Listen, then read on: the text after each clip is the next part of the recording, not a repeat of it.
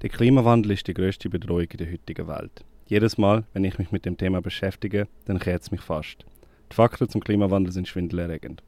Erst in diesem Jahr sind wieder mal Hitzerekorde gebrochen worden. Schon im Mai haben grosse Teile von Ostkanada brennt und die Waldbrände, die haben sich bis heute über die ganze Welt durchgezogen.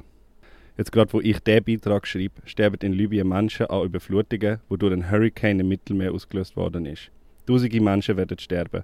Zudem werden Existenzen komplett ausgelöscht, weil Tiere auf den Landwirtschaftsbetrieb ertrinken und Fabriken zerstört werden. Ganz abgesehen von all den Häusern, die nach der Flut unbewohnbar werden sein. Und wir sind ja gerade nur am Anfang von dieser Entwicklung. Was heute auf uns extrem wirkt, das wird in fünf bis zehn Jahren wahrscheinlich einfach zur Normalität werden.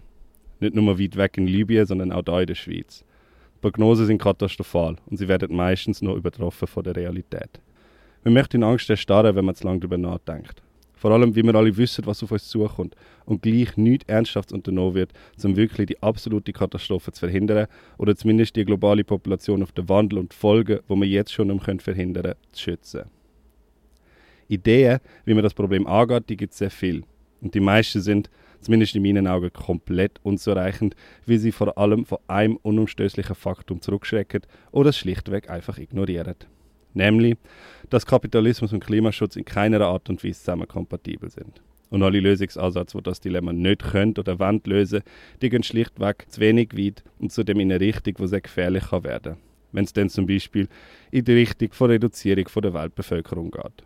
Hin und wieder stolpert man aber über eine Idee, ein Buch oder einen Artikel, wo einem aufhorchen wo zum Teil richtig Hoffnung machen kann. Über so ein Werk möchte ich jetzt reden. Und zwar über das Buch Less is More von Jason Hickel und zusammenhängend über die Philosophie von Degrowth. Diese Bewegung hat viele Diskussionen ausgelöst. Zum Teil hat es berechtigte Kritik gegeben, es ist aber auch viel Unsinn geschrieben worden. Der Unsinn kommt vor allem von Menschen, die Degrowth nicht verstehen oder nicht wollen verstehen oder sich am Wort Degrowth aufhängen. Jetzt müssen wir aber zuerst mal verstehen, um was es geht. Degrowth ist primär ein systematischer Ansatz zur Reduktion vom weltweiten CO2-Ausstoß auf Null und das so schnell wie möglich. Um das zu erreichen, muss unser wirtschaftliches System komplett umdenkt werden.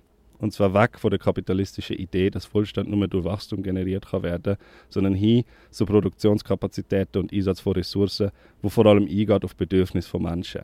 Vor allem aber muss man wegkommen von dem Druck nach Wachstum, argumentieren die sogenannten Degrowther. Wachstum ist in ihren Augen der zentrale Treiber von umweltschädlichem und klimaschädlichem Verhalten und der globalen Ausbeutung von Ressourcen. Wachstumsdruck ist untrennbar verbunden mit dem kapitalistischen Wirtschaftssystem. Der Kapitalismus kann ohne Wachstum nicht überleben. Er braucht immer mehr Ressourcen, um immer mehr Ertrag zu schöpfen. Die Welt ist eben jetzt an einem Punkt, wo das momentane Wachstum nicht mehr vereinbar ist mit dem Überleben von unserem Planeten. Wenn wir den Druck nach Wachstum also überwinden müssen wir folgerichtig das kapitalistische System überwinden. Nur so können wir unsere Produktion nachhaltig gestalten und auf Bedürfnisse von allen Menschen ausrichten, anstatt aufs ewige Wachstum, von dem sowieso nur ein kleiner Anteil von allen Menschen wirklich profitiert. Schreibt der Jason Hickel in seinem Buch Less is More. Konkrete Forderungen werden in seinem Buch auch. Und zwar, dass wir klimaschädliche Sektoren von unserer Wirtschaft zurückbauen und ersetzen mit nachhaltigen Wirtschaftskreisläufen. Auch das geht nur außerhalb der kapitalistischen Grundordnung, schreibt der Jason Hickel. Weil in einem kapitalistischen System zum Beispiel technologische Errungenschaften, wenn sie mit dem Wachstumsdruck verbunden sind, schlussendlich immer zu mehr Ressourcenverbrauch führen, weil sie schlussendlich nicht eingesetzt werden, um Bedürfnisse zu befriedigen, sondern um mehr und mehr Marktanteil zu gewinnen. Also weiter zu wachsen. Technologie rettet uns also nicht vor dem Klimawandel, wenn der Wachstumsdruck nicht überwunden werden kann, schreibt der Jason Hickel. So weit, so logisch.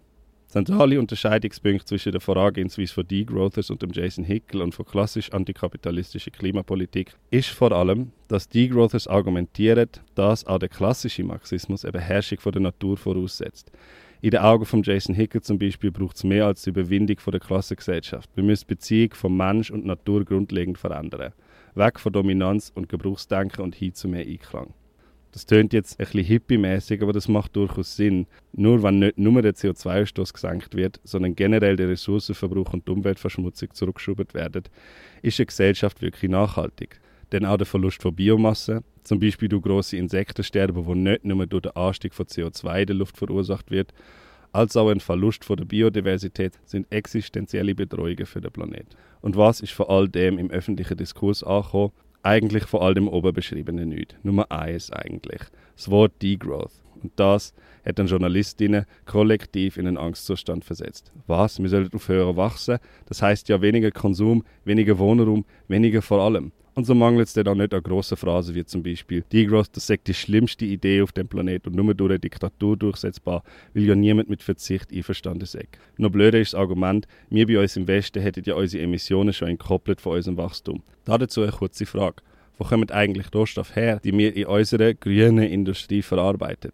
Wir haben im Westen genau eins gemacht, unsere Emissionen in den globalen Süden verschoben. Die Art von Geschichtenerzählung dient dann auch nur einem Zweck, uns einzureden, wir müssen nichts mehr machen und das Problem sagen ja sowieso nichts anders. In den unterentwickelten Ländern in Asien und Afrika und vor allem in China. Auf das läuft dann das Argument nämlich eigentlich immer raus. China ist das Problem, nicht wir. Dass die chinesische Industrie nur existiert, wie wir den Billiglohnsektor in China brauchen, um Profitmargen für unsere kapitalistische Oberherren und Damen möglichst hoch zu halten, das bleibt dann unbemerkt. Dann könnte man ja auch nicht mehr so gut Stimmung gegen unsere geopolitische Erzfeind machen. Wenn man diese Gedankengänge noch weiterführt, kommt man unweigerlich in sehr gefährliche Bereich. Dann geht es dann sehr schnell um eine Dezimierung der Weltbevölkerung gegen den Klimawandel. Und wo die Dezimierung stattfindet, ja wahrscheinlich nicht bei uns, oder? Die Motivation hinter dieser Berichterstattung ist recht einfach erklärt. Man muss das Thema so weit verzerren, um über das zentrale und unumstößliche Faktum nicht müssen reden, um es nicht einmal aufkommen zu lassen dass es zum den Klimawandel ernsthaft zu bekämpfen einen Systemwandel zwingend braucht. Und wenn man das nicht wahrhaben will, schreibt man sich lieber gegen Strom an in Rage, wo man sich vorher selbst gebaut hat.